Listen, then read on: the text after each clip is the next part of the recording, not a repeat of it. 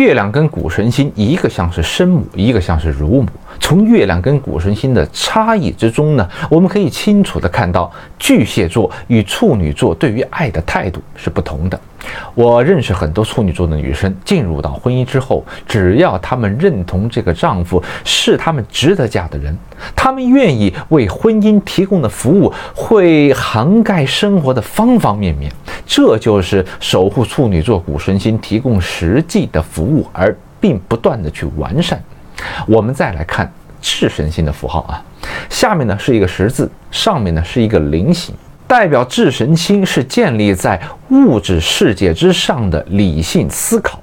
在前六个星座守护阴性的这个星座的部分呢，都是女性的主神；守护阳性星座呢，都是男性主神。可是到了天秤座，这个阳性的星座却变成了女性的主神，智神星。雅典娜来守护，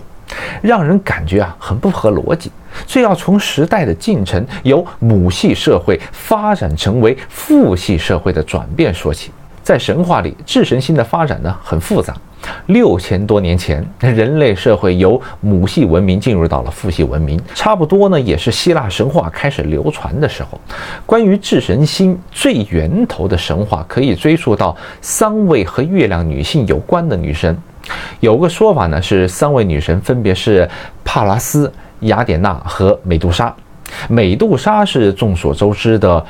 蛇发女妖嘛，在希腊神话里呢，它象征着复仇与邪恶。神话的演变通常和文明的意义形态变迁有关。在印度文明和美索不达米亚文明里，蛇的象征呢都是正面的，代表生命本质和本能的部分。但是到了西方文明，蛇就变成了负面代表，像是伊甸园里的勾引夏娃呀、偷吃那个禁果的蛇呀，神话的暗示啊都很幽微。但了解神话的原点，就能协助我们呢更了解智神星和天秤座。关于智神星的另一个神话指出，帕拉斯啊和雅典娜是一对双胞胎的姐妹。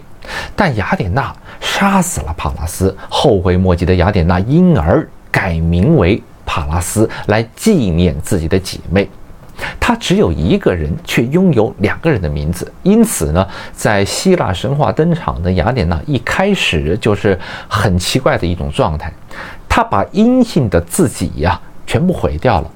不管代表阴性原始能量的美杜莎，或是代表阴性智慧的帕拉斯，只留下一个代表阳性智慧的雅典娜。虽然呢，她保留了阳性智慧，神话里却一直强调她是女神，也就是说，她的能量是阳性的，但是她的身体却是阴性的。智神星代表人类文明从母系社会进入到父系社会，从感性文明进入到理性文明的一个重要分界，同时也代表了人类文明从火星白羊到智神星天秤的一个重要历程。在这个之后，人类文明就会朝向更为复杂的心智发展，包括天蝎、射手、摩羯、水瓶、双鱼，不再是个人行星的成长领域。无论从神话、占星学还是人类文明的角度来看，智神星的设计都具有相同的意义，代表人类要走出自己，从自己呀走向更大的社会连接的转折点。